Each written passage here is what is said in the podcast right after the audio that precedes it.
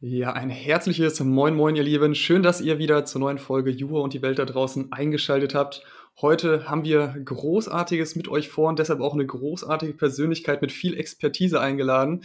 Herrn Professor Christian von Köln. Schön, dass Sie da sind, Herr Professor. Hallo, Herr Milz. Danke für die Einladung. Ich würde Sie ganz kurz den Leuten einmal vorstellen, wer Sie denn noch nicht kennt, ähm, weil da merkt man dann schon, wieso ausgerechnet Sie heute für unsere Folge perfekt geeignet sind, weil heute soll es darum gehen, wie man vielleicht mit ja, nicht materiellem Wissen sich besser darstellen kann, als man vielleicht in der Prüfung so rein vom materiellen Wissen, Wissen ist. Heißt, anders ausgedrückt, wie kann ich besser sein als mein Wissensstand? Und zwar, Sie sind seit 2008 an der Uni Köln, waren zwischendurch Studiendekan drei Jahre lang, äh, Prorektor für Studium und Lehre, kommissarischer Prorektor für Studium und Lehre und auch Lehrpreisträger der Fachschaft. Das jetzt mal so ganz kurz runtergebrochen. Es gibt noch unzählige Sachen, die man wahrscheinlich über Sie erwähnen konnte. Ich weiß nicht, wollen Sie vielleicht noch irgendwas ergänzen, was jetzt besonders äh, hervorzuheben ist, aus Ihrer Sicht hervorzuheben ist? Doch, ich glaube, das passt schon. fühle, fühle mich hinreichend gewürdigt. Vielen Dank. Und dann würde ich sagen, steigen wir doch einfach direkt ins Thema ein. Und zwar war so der Anlass, wieso ich Ihnen die Anfrage geschickt hatte, weil ich mich mal gefragt hatte und überlegt hatte, ja, wie kann man sich denn ein paar Tipps und Tricks überlegen, welche Tipps und Tricks gibt es, um in Prüfungssituationen, egal ob es jetzt schriftlicher Natur ist oder später im mündlichen Examen, einfach ein paar Prozentpunkte mehr Leistung, wenn man so möchte, ergaunern. Ja, schwierige Frage. Ähm, weiß ich gar nicht, ähm, ob man das so beantworten kann. Ich mache jetzt was, das ist fast schon so eine politische Attitüde, so wie ein Politiker, der in der Talkshow gefragt wird, der erstmal sich die Frage zurechtbiegt. Ähm, ich versuche es mal so zu beantworten, dass man vielleicht zumindest gut dastehen kann mit Vergleich auf seinen Wissensstand oder beziehungsweise, dass man sein Wissen wirklich über die Rampe bringt. Also, dass man hinterher nicht sagt, Mensch, eigentlich habe ich mich deutlich unter Wert verkauft. Ähm, das sind ja so unterschiedliche Sichtweisen auf diese Frage. Ja, was gibt's da? Ähm, ich glaube, es geht damit los, dass man sich erstmal klar macht, dass man ganz banale Formalitäten, Arbeitstechniken beherzigen soll. Also es geht damit los, äh, gehen wir mal in die mündliche Prüfung rein, sei es irgendwo im Studium, sei es später im mündlichen Examen.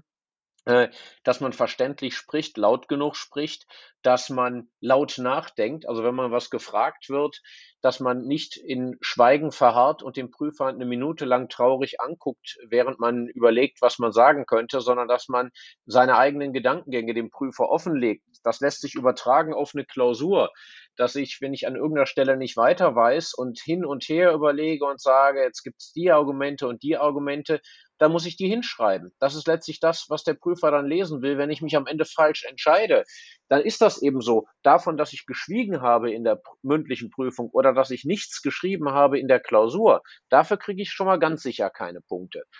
Dann geht es damit weiter, dass alles, was ich so an Prüfungsleistung abliefere und das drumherum irgendwie einen ordentlichen, aufgeräumten und engagierten Eindruck macht. Das geht mit Handschrift und ähm, ja, Lesbarkeit und äh, formaler Gestaltung los. Ich habe selber, gehöre selber zu den Menschen, die leider nicht mit einer besonders schönen Handschrift gesegnet sind.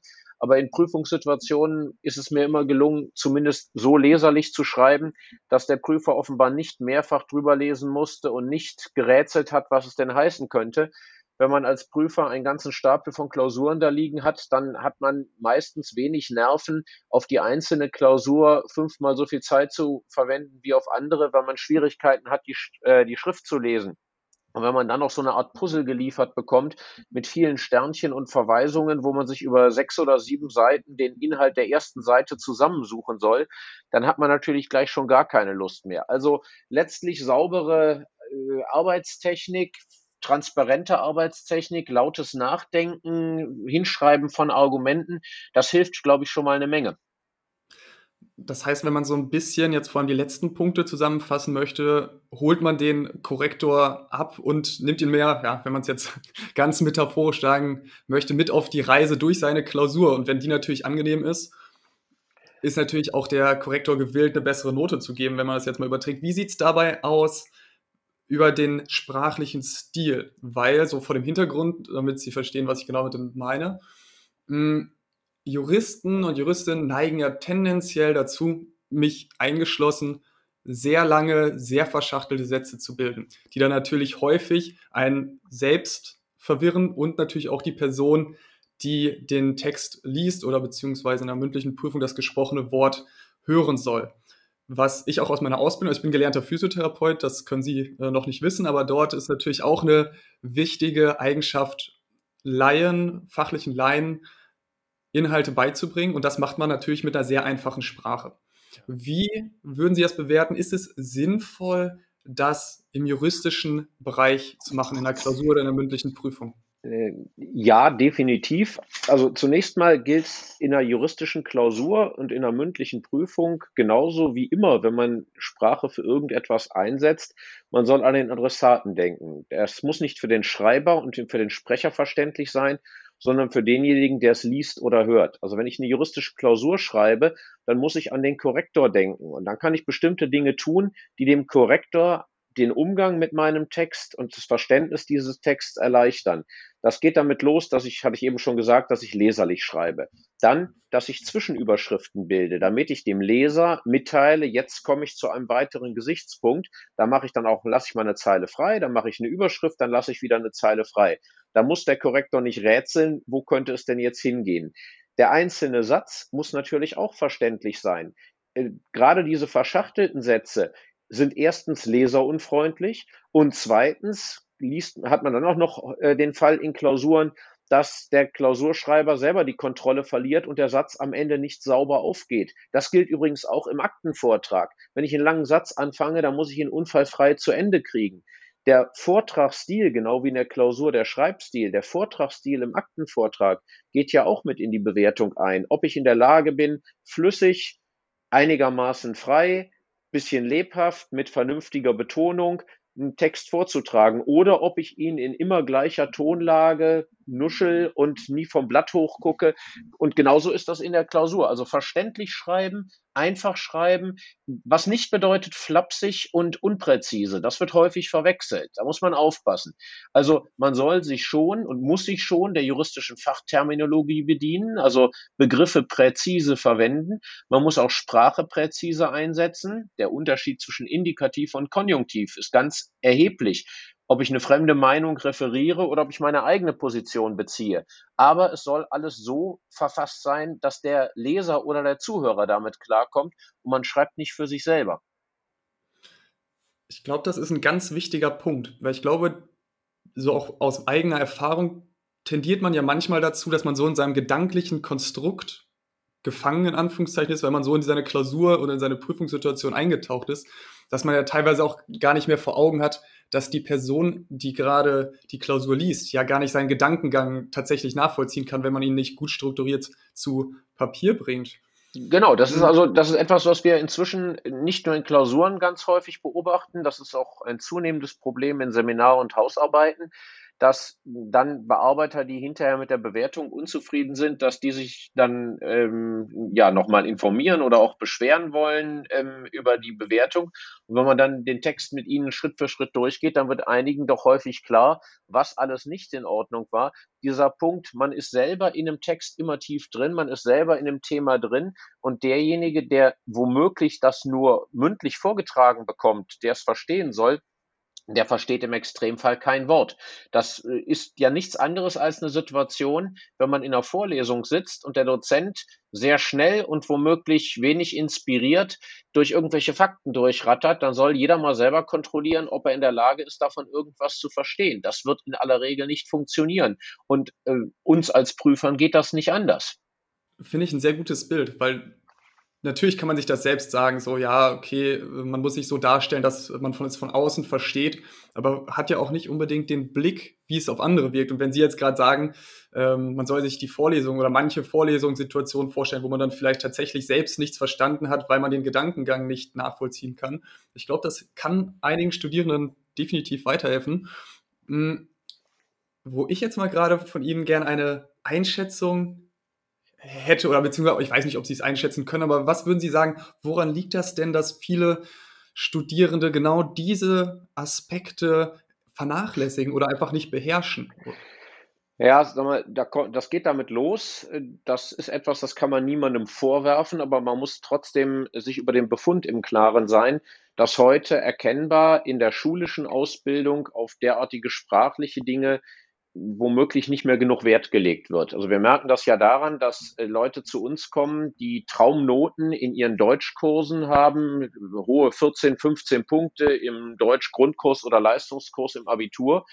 Und wenn die dann die erste in Ruhe geschriebene schriftliche Arbeit an der Uni abgeben, also eine Seminararbeit oder eine Hausarbeit, ähm, dann doch massive Schwierigkeiten haben mit vernünftigem Ausdruck, auch alleine mit den Formalia. Nehmen Sie mal Dinge wie Rechtschreibung oder Zeichensetzung, die wir typischerweise mitkorrigieren. Und dann sind wir wieder bei dem Punkt, äh, ja, Perspektive des Korrektors. Der Korrektor liest einen Text, möchte sich auf den Gedankengang des Schreibers konzentrieren und er muss schon auf der ersten Seite 20, 30 Mal, sowas kommt vor, den äh, Gedanken abbrechen, einen Stift zücken und was an den Rand schreiben, weil irgendwas formal nicht richtig ist. Äh, das ist an sich nicht mehr zu erklären als nur damit, dass in den Schulen darauf kein Wert gelegt wird und die Leute sind dann auch regelrecht konsterniert, wenn man ihnen sagt, ihr habt schon alleine mit der formalen Darstellung ein Problem. Ähm, Insofern, das kann man niemandem vorwerfen, wenn ich nur Lehrer hatte an der Schule, die immer gesagt haben, Hauptsache, ihr seid alles nette Menschen, aber Rechtschreibung und Grammatik und auf solche Dinge, da wollen wir hier gar nicht drauf achten. Irgendwann wird das halt zum Problem. Also der Befund ist meines Erachtens primär an den Schulen oder der Grund ist an den Schulen zu suchen. Das löst aber das Problem natürlich nicht. Ähm, ich habe mal einem Erstsemester, der nach der Vorlesung, nach der ersten Vorlesung zu mir kam, und gesagt hat, er hätte gerne einen ganz individuellen Buchtipp von mir. Ich möchte, er möchte gerne irgendein Buch empfohlen haben, das man sich als angehender Jurist kaufen sollte, das er nicht auf normalen juristischen Literaturlisten finden würde. Und da habe ich gesagt, kaufen Sie sich einen Duden. Ähm, damit geht es los, ja. Also sprachliche Regeln, ähm, dass die beherrscht werden. Und da muss man eben zur Not auch selber dran arbeiten. Wie ja, was würden Sie denn sagen? Dann würde ich direkt einhaken. Der Studierende ist zu Ihnen gekommen, hat nach einer Buchempfehlung gefragt. Gut, der ähm, war zumindest bemüht, aber wie könnte man denn vielleicht noch an weiteren Stellschrauben drehen, um seine eigene Leistung äh, dahingehend zu verbessern? Naja, man kann natürlich so viel wie möglich üben. Also erstens Rechtschreibung und Grammatik, Zeichensetzung und all diese Dinge, das ist ja kein Hexenwerk. Ja, das ist ja, das sind äh, Regeln, die man auswendig lernen muss, die man dann verfeinert, indem man selber viel schreibt, auch indem man viel liest übrigens. Ähm, das Jura- Lesestudium ist es ja ohnehin klar. Aber dann, wenn ich beispielsweise merke, ich bin mir in Zeichensetzung unsicher, dann muss ich eben konsequent darauf achten, dass ich mir die Regeln äh, noch selber wieder beibringe. Ähm, und es ist ja keine Schande, zwischendurch auch immer wieder nachzugucken und irgendwann schleifen sich die Dinge ja auch ein. Ähm, ich darf eben nicht davon ausgehen, es wird schon nicht so wichtig sein. Das bleibt übrigens auch später wichtig, auch in der juristischen Berufspraxis. Also die alte Regel, die man immer sagt, äh, wenn man in einem Anschreiben, wenn man sich um irgendeine Stelle bewirbt, da muss man davon ausgehen, da ist man einer von ganz vielen, die da auf dem Stapel liegen. Und wenn man dann im Anschreiben Rechtschreibung Rechtschreibfehler drin hat, ist das häufig schon ein Aussortierkriterium. Ne? Übrigens ein Kriterium, an dem sehr viele tatsächlich auch in der ersten Runde inzwischen scheitern, weil sie nicht in der Lage sind, eine Seite fehlerfrei zu Papier zu bringen. Also da muss ich ja sagen, das überrascht mich tatsächlich sowohl jetzt in den Bewerbungssituationen als auch in den äh, Seminaren und Hausarbeiten, die Sie eben schon angesprochen haben, weil ich weiß gar nicht, wie oft ich immer diese, die Sachen selbst Korrektur lese und dann noch mindestens an zwei Personen nur zum eben Rechtschreibfehler und Grammatikfehler Korrektur lesen ähm, weiterschicke. Und ein ganz guter Tipp finde ich, vielleicht an unsere Zuhörerinnen und Zuhörer, die Hausarbeiten, oder es äh, bietet sich an, die Hausarbeiten und Seminare an Personen weiterzugeben, die nicht fachlich versiert sind. Weil sobald man natürlich auch was von der Materie versteht, konzentriert man sich häufiger mehr auf den Inhalt als um das bloße Korrekturlesen. Also ich gebe das ganz gerne meiner Mutter beispielsweise, die sich dann tatsächlich opfert. Ich glaube, die ist auch mittlerweile nicht mehr ganz so motiviert, wenn ich ihr das jetzt nochmal geben würde. aber das hilft natürlich, weil sie sagt mir dann noch im Vorfeld, ich kann dir inhaltlich nicht sagen, Frederik, aber ich lese das jetzt durch. Ja, das ist ein ganz wichtig, also ganz wichtiger Hinweis ist jemandem zu geben, der natürlich jeder Jurist liest automatisch juristisch mit. Wenn man als Jurist, als angehender Jurist einen juristischen Text liest, dann springt sozusagen das Juramodul an im Kopf und ähm, dann ist man auf diese Dinge konzentriert. Das will man gerade nicht, aber in der Tat ähm, es selber jemandem geben und was übrigens auch enorm hilft, äh, sind zwei Dinge. Erstens, wenn man den Text glaubt, fertig geschrieben zu haben, dann soll man mal ein paar Tage ins Land gehen lassen. Dann ist man nämlich nicht mehr so betriebsblind. Wenn man einen Text, den man gerade fertig geschrieben hat, selber nochmal liest, dann liest man nur die Dinge, die man eigentlich schreiben wollte. Nach ein paar Tagen, wo man es zumindest nicht mehr wörtlich im Kopf hat, liest man die Dinge, die dort wirklich stehen. Und was dann auch noch ganz wichtig ist, laut lesen. Davon abgesehen, dass natürlich Dritte einbeziehen immer gut ist, aber dass man wirklich selber hingeht und laut liest und zwar Wort für Wort und das liest, was da steht. Dann merkt man nämlich plötzlich, dass Sätze völlig seltsam klingen, wenn man sie laut vorgelesen hat. Wenn man sie stumm einfach nur durchliest, dann merkt man das nicht unbedingt. Und nächster Tipp ist, äh, man kann kann Ihnen das nicht erklären, warum. Das könnte vielleicht irgendein Psychologe oder Biologe Ihnen erklären. Ich weiß nur, dass es so ist. Man kann am Bildschirm nicht Korrektur lesen. Ich kenne niemanden, der am Bildschirm Korrektur lesen kann. Am Bildschirm überliest man Fehler praktisch immer. Man muss Texte, die man Korrektur liest, wirklich ausdrucken und dann lesen. Ja, äh, ist ein guter Punkt, weil, wo Sie es jetzt gerade sagen, da fällt es mir auch auf, weil wenn ich Korrektur lese, wirklich drücke ich mir das aus, dann, je nachdem, ob es jetzt die erste, zweite oder die letzte Korrekturrunde ist, dann natürlich so mit mehreren Seiten auf einem Blatt, aber ja, stimmt, das ist ähm, ein ganz, ganz guter Punkt. Hm. Und dann vielleicht noch, weil Sie gesagt hatten, was kann man machen? Also man kann bestimmte Dinge äh, natürlich auch wirklich üben. Auch das Schreiben juristischer Klausuren beispielsweise. Das geht ja mit vielen Dingen los. Also juristische Klausuren, ähm, da geht es damit los, dass man Zeitmanagement entwickelt, dass man weiß, nach wie viel Zeit von, im Studium sind es normalerweise zwei oder drei Stunden, und im Examen sind es dann typischerweise fünf Stunden, dass man weiß, wie viel Zeit man normalerweise auf die Analyse des Sachverhalts und das Erstellen einer Gliederung verwenden kann und wie viel Zeit man zum Ausformulieren braucht. Das kann auch ein bisschen fachspezifisch sein. Also mal ein Beispiel. Ich habe für das Ausformulieren von Strafrechtsklausuren immer vergleichsweise lange gebraucht weil man im Strafrecht viele Dinge, so Tatbestände, die man dann auch noch mit durchprüfen muss, die kann man sehr kurz in wenigen Stichworten sich in eine Gliederung reinschreiben, braucht dann aber vergleichsweise lange für die Korrektur. Dass man so eine Art Deadline hat, dass man weiß, wenn also der äh, bestimmter Zeitrahmen um ist. Also ich sage immer so Pi mal Daumen bei zweistündigen Klausuren noch ungefähr 40 Minuten oder bei fünfstündigen Klausuren eben nach ungefähr zwei Stunden, dass man dann um jeden Preis anfängt zu schreiben. Ich habe Kommilitonen gehabt, die sich diese festen Grenzen nicht gesetzt hatten und einer hat wirklich nach fünf Stunden einfach noch äh, so gut wie nichts oder nur ein oder zwei Seiten auf dem Papier gehabt, weil er die ganze Zeit gesagt hat, es bringt ja nichts, wenn ich jetzt einfach losschreibe. Ich muss ja erstmal die Klausur gelöst haben. Das ist eben nicht richtig. Das ist das Spezifikum einer Klausursituation. Ich muss irgendwann einfach mal losschreiben und selbst wenn dann der Einstieg verkorkst ist, dann ist der eben verkorkst, aber dann werde ich im Laufe der Bearbeitung, im Laufe der Behandlung der Probleme eben doch auch viele Punkte noch erwischen, wo ich den ein oder anderen richtigen, äh, die eine oder andere richtige Lösung noch finde. Ja, und ähm, dann habe ich noch eine Chance zu bestehen. Wenn ich am Ende leere Blätter abgebe, habe ich keine Chance mehr. Das würde ich ja jetzt behaupten, braucht eine Menge Übung, einfach dadurch, dass man dann Klausuren schreibt. Wie würden Sie das denn einschätzen? Ich meine, das Jurastudium ist jetzt nicht dafür bekannt, dass man unglaublich viel Zeit drumherum hat, um eben solche ja schon fast Soft Skills, nicht, nicht materiellen Faktoren zu trainieren. Wie, ähm, was würden Sie sagen, wie kann man das miteinander ja, perfekt in Einklang bringen? Sollte man vielleicht auch etwas weniger abstraktes Wissen lernen und dafür mehr in die Handwerksarbeit eintauchen? Ja, die, die Mischung macht's wie immer. Ne? Also äh, während des Studiums ist es sicherlich so, dass man gut beraten ist, wenn man möglichst viele Klausuren schreibt. Jede Klausur, die man mitschreiben kann, ist eine gute Übungsmöglichkeit. Und außerdem kommt dann dazu, dass wir alle wissen, dass nur die Dinge, über die man auch mal Klausuren schreibt, dass man nur die Dinge wirklich lernt.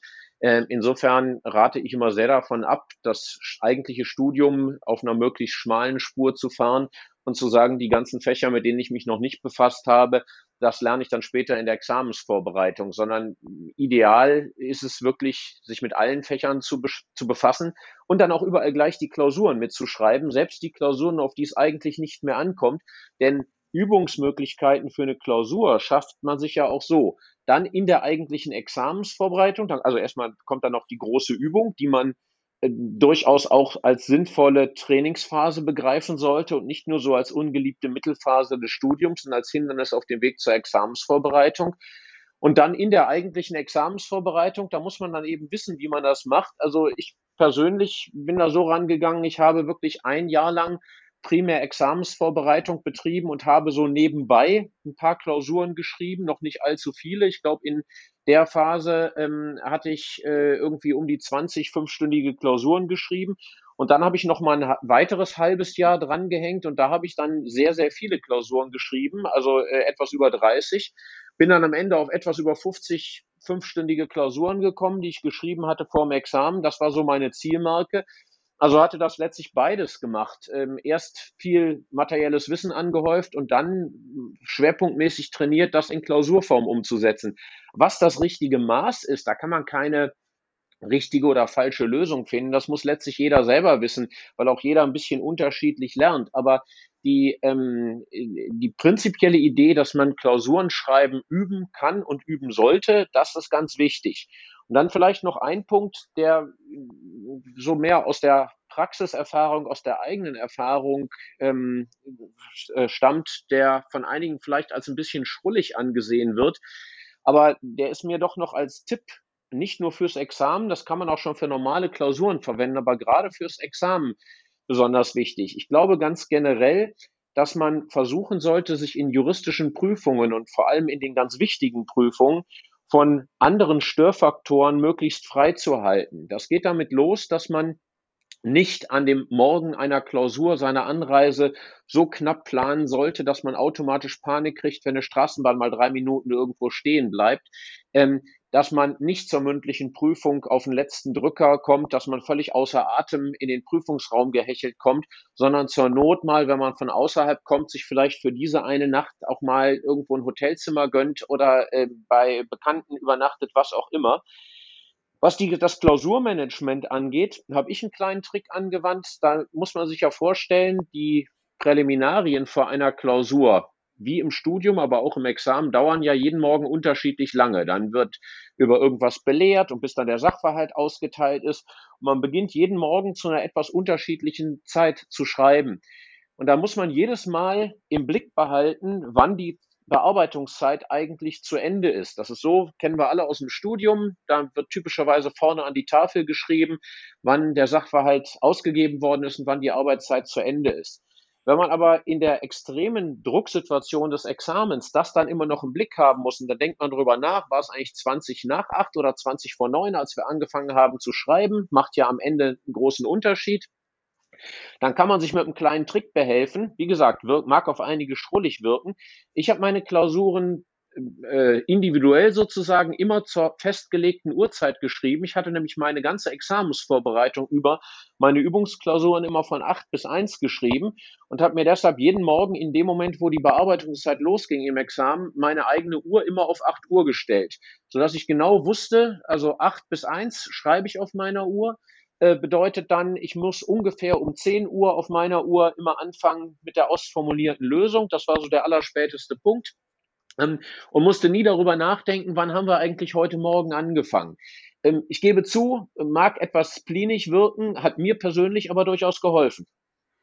Ja, und ich glaube, das ist ja sowieso immer das Wichtigste. Also ohne jetzt Ihre Expertise herabzuwerten zu wollen, es ist ja nicht allgemeingültig. Also was bei Ihnen gut funktioniert hat, kann ja nicht für jede Studierende und jeden Studierenden gelten. Von daher muss dann jeder eben für sich gucken, wie er am besten zurechtkommt, mit welchen Methoden und Tipps und Tricks er sich vielleicht äh, helfen kann. Und wenn das eben in Ihrem Fall beispielsweise genau dieser Trick ist, den ich übrigens ziemlich amüsant und gleichzeitig äh, großartig finde, weil man ist natürlich dann in so seinem in Anführungszeichen gewohnten Umfeld. Und wenn es selbst nur dieses ähm, der Blick auf die Uhr ist, den man sich ja selbst mehr oder weniger ja, genau. kreiert. Ja, und ich, also Sie müssen das so sehen, also ich gebe, ich, deshalb sage ich ja, mir ist das völlig klar, dass das als ein wenig schrullig wirken kann, ein bisschen spleenig, so wie Leute, die irgendwie das ganze Jahr Weihnachten feiern oder so. Bei mir war eben immer zu Klausurbeginn 8 Uhr.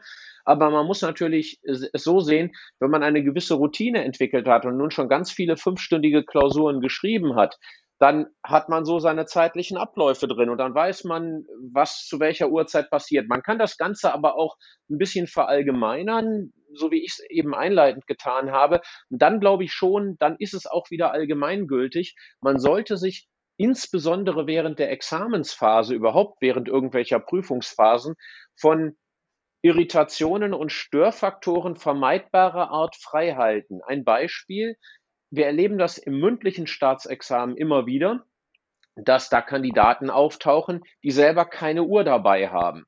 Und jetzt soll man als erstes einen Aktenvortrag von zwölf Minuten halten. Nun gibt es Kandidaten, die offenbar so eine Art inneren Taktgeber haben, die wissen einfach, wie lange zwölf Minuten sind. Aber wenn man das am Ende so mehr oder weniger auf die Sekunde timen möchte, dann ist das nicht ganz leicht. Es gibt dann Prüfungsvorsitzende, die stellen dann ihre eigene Uhr so hin, dass der Kandidat sie sehen kann. Andere machen das nicht. Ja, und dann gibt es Leute, die nach zwölf Minuten erst sowas wie eine erweiterte Einleitung hinter sich gebracht haben und den eigentlichen Fall noch nicht bearbeitet haben und dann ist die Prüfungszeit vorbei.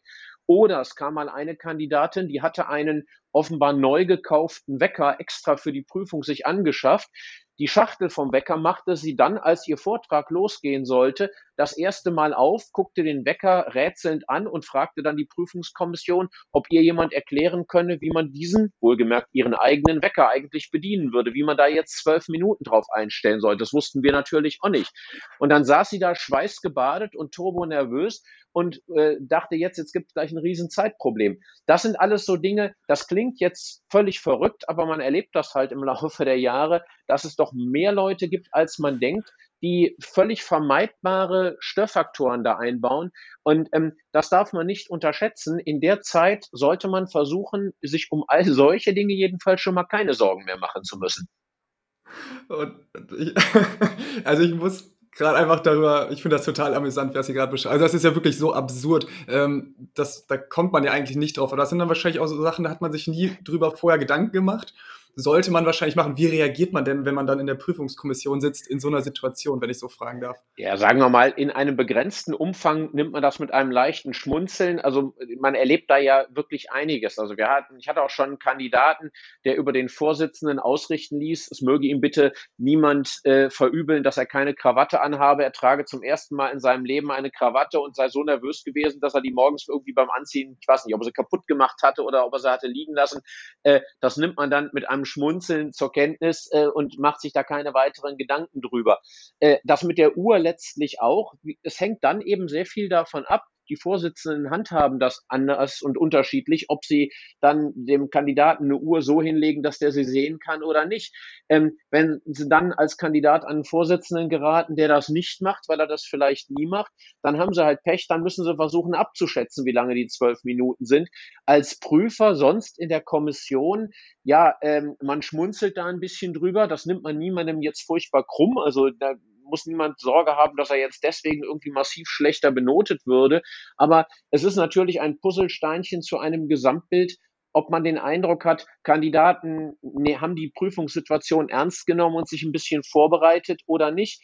Es gibt weitere, wenn wir da bei solchen Dingen sind, in der mündlichen Prüfung äh, handhaben die Prüfer es ja unterschiedlich ob sie einzelne Kandidaten über längere Zeit befragen und dann zum nächsten wechseln oder ob sie immer wieder so die Reihe der bis zu fünf Kandidaten durchgehen. Ähm, jetzt gibt es auch Prüfer, die wechseln dann zwischendurch mal zwischen diesen beiden Methoden. Und wenn man dann erlebt, dass Prüflinge offenbar, weil sie gedacht haben, sie waren ja schon dran in dem Block, also kommen sie nicht nochmal dran, wenn sie plötzlich wieder gefragt werden und dann erkennbar gedanklich ganz weit weg sind und sagen, oh, ich habe gerade gar nicht zugehört, können Sie die Frage nochmal wiederholen? Das sind natürlich dann so wurstige Verhaltensweisen. Das kreidet man jemandem schon an, weil wir schon davon ausgehen, wenn wir da einen halben Tag zusammensitzen und uns über juristische Dinge unterhalten, dass auch jeder Prüfling ernsthaft dabei ist und zuhört und mitdenkt und jederzeit auch gefragt werden kann. Also da ist man dann durchaus etwas skeptischer. Irgendwelche kleinen Pannen, die einfach mal passieren können. Äh, ich habe auch noch nie erlebt, dass jemand schlechter benotet wär, worden wäre, weil er sich beim Mittagessen irgendwie das Hemd bekleckert hat oder so. Das sind einfach Dinge, die können ja jedem passieren. Also man darf dann nicht denken, Prüfer seien dann hyper streng und würden nur nach irgendwelchen Möglichkeiten suchen, wie sie den Leuten an die Karre fahren könnten. Was man schon sehen will, ist natürlich, dass die Kandidaten die Prüfungssituation ernst nehmen. Und ich glaube, das ist so ein Gedanke, der für viele Studierende sehr beruhigend ist, weil man hat natürlich häufig so das Gefühl, Examensprüfung, das ist jetzt die Elite der Eliten, was ja auch de facto so ist letzten Endes. Mm, und die verzeihen einem wirklich gar keinen Fehler und keine, keine, ja, kein Unglück jetzt in dem Fall, wenn es äh, jetzt darum geht, das Hemd zu bekleckern beim Mittagessen. Ich glaube, wenn man da so ein bisschen sich selbst diesen Druck dann auch äh, von den Schultern nimmt, kann man natürlich auch sehr viel besser und sehr viel erfolgreicher in so eine Prüfungssituation gehen. Aber an das, was Sie gerade eben erzählt hat, würde ich gern anknüpfen, weil Sie hatten jetzt schon so von einigen klassischen Fehlern, vor allem in der mündlichen Prüfung, gesprochen. Wie sieht es denn noch mit so klassischen Fehlern aus, ähm, auch im, im, schriftlichen Bereich, womit man sich mehr oder weniger sein eigenes Grab schaufelt? Gibt es da so die, die Kardinalsfehler? sein eigenes Grab schaufeln, also so die Fehler, ähm, wo man dann den einen Fehler macht und dann eigentlich keine Chance mehr hat.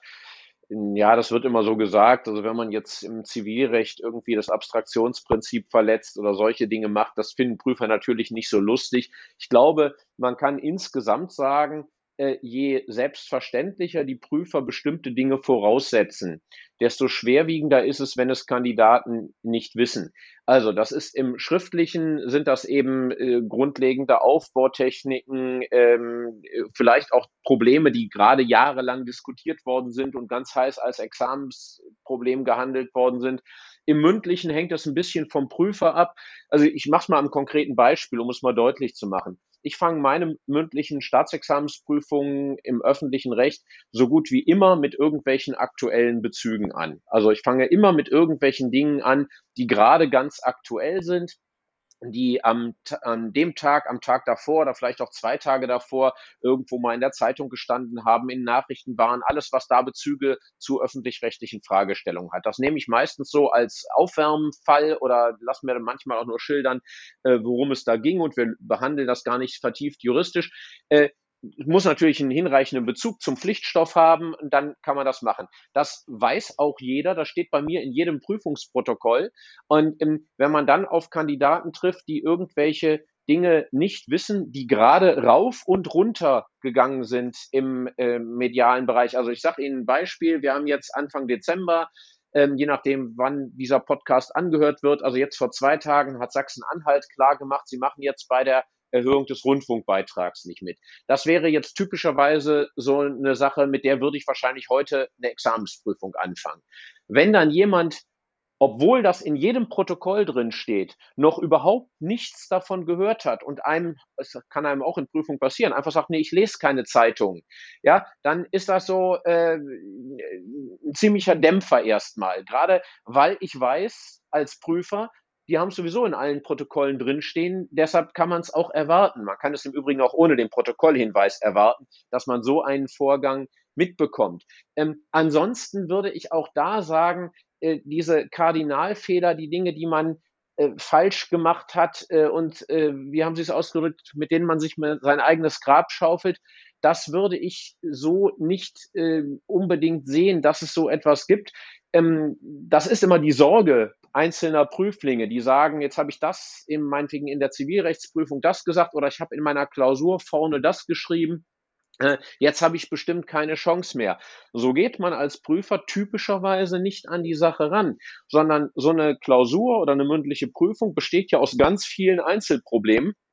Und wenn jemand vorne sich voll daneben gelegt hat und hinten dann aber noch brauchbare Sachen schreibt, dann kann er sich aus dem Grab, das er sich vermeintlich vorne geschaufelt hat, auch durchaus noch wieder rausziehen. Es ist natürlich aus Prüfer, Sicht, von der Prüferpsychologie her, sicherlich besser. Eine Klausur geht toll los und wenn dann irgendwie ein größerer Fehler am Ende kommt, dann mag man da eher schon mal sagen, ach, ist doch eigentlich eine ganz schöne Klausur. Aber wenn es umgekehrt ist, dann ist das auch noch nicht unbedingt ein Beinbruch.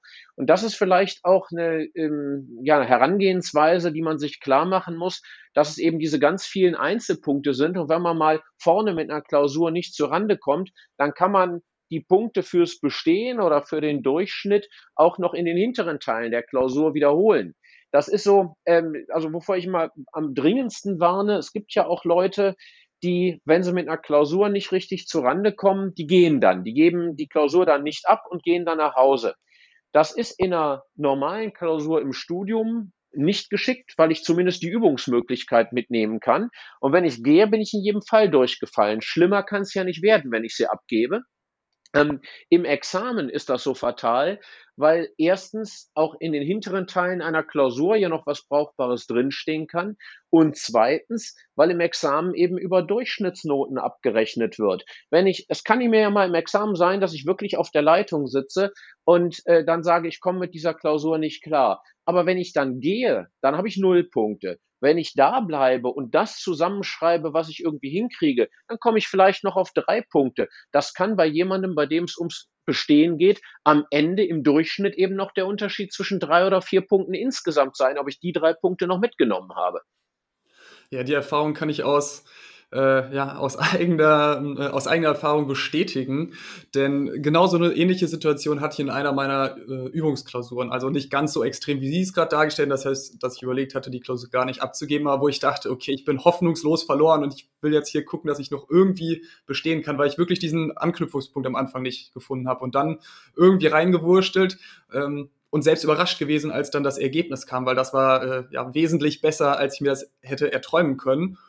Mm, und das ja, man, muss, man muss dann vor allem auch ein bisschen berücksichtigen in so einer Klausur, also eine Klausur, wo man selber sofort merkt, worum es geht, vielleicht noch auf ein paar bekannte Probleme stößt.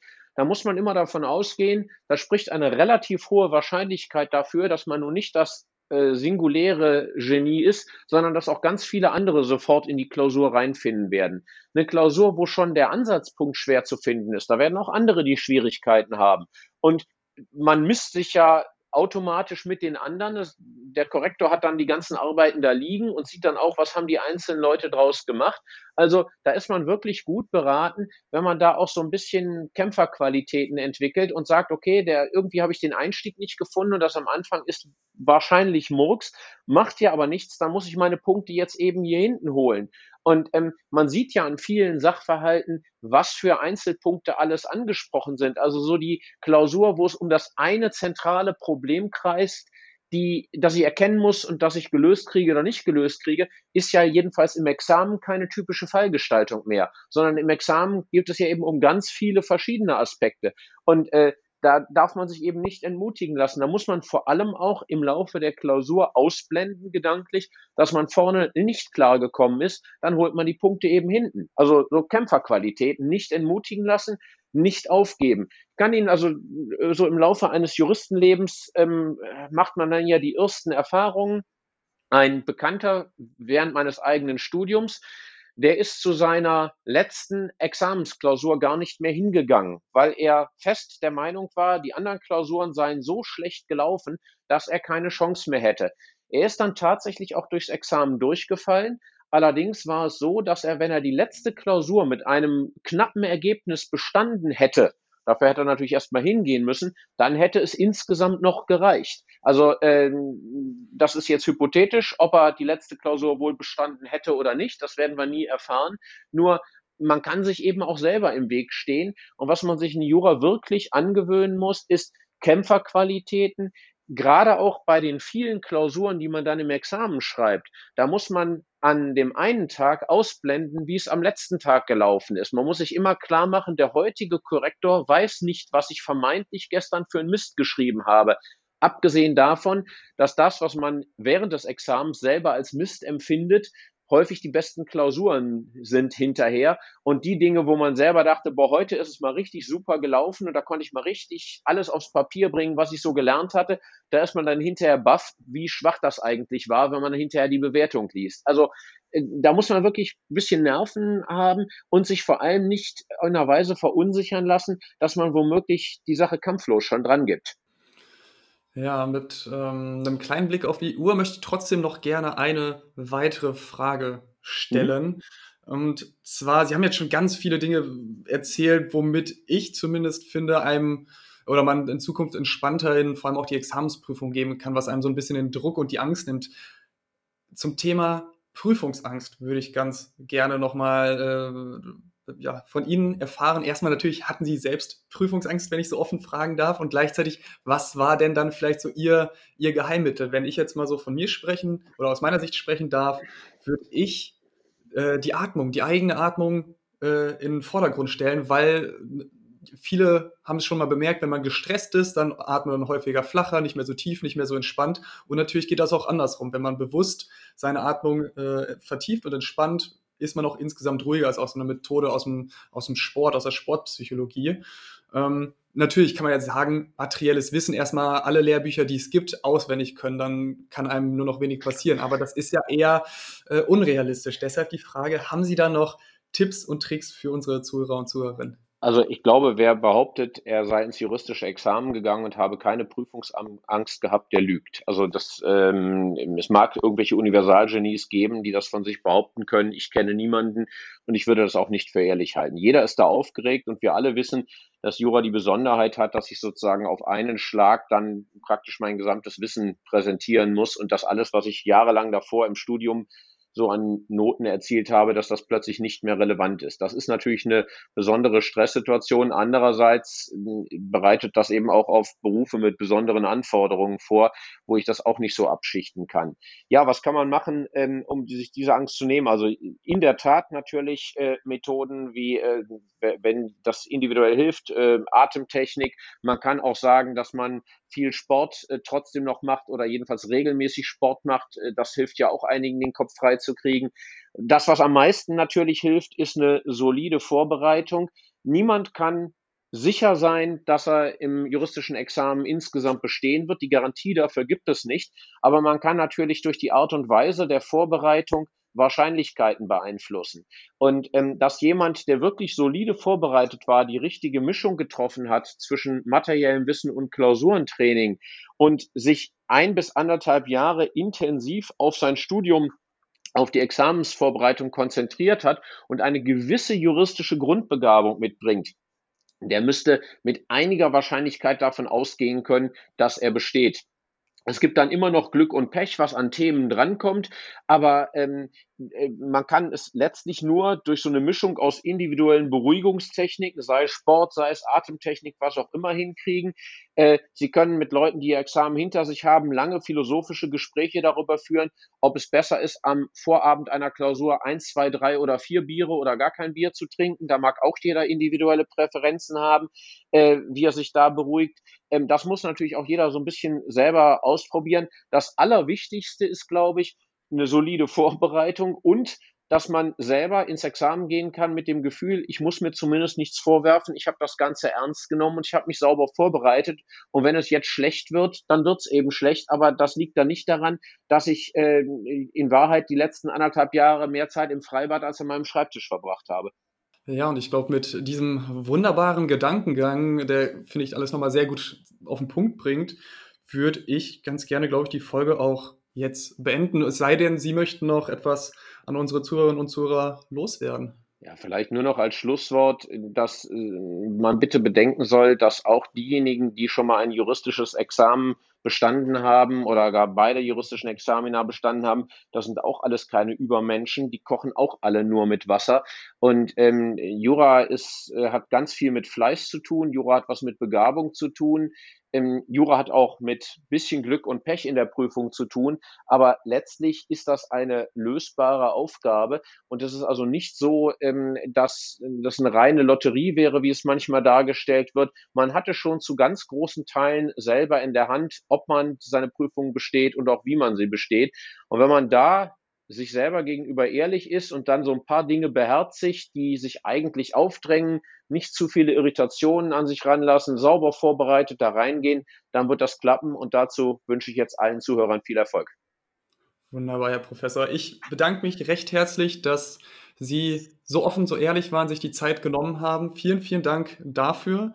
Ähm, an unsere Zuhörerinnen und Zuhörer, falls euch der Podcast gefallen hat, ähm, abonniert ihn gerne beim Streamingdienst eurer Wahl, bei Instagram, Facebook. Schreibt eine E-Mail gerne mit einem Feedback an uns, an Herrn Professor von Köln. Ich würde es auf jeden Fall weiterleiten und würde dann sagen, Herr Professor, nochmals vielen, vielen Dank Ihnen, alles Gute und bis demnächst einmal.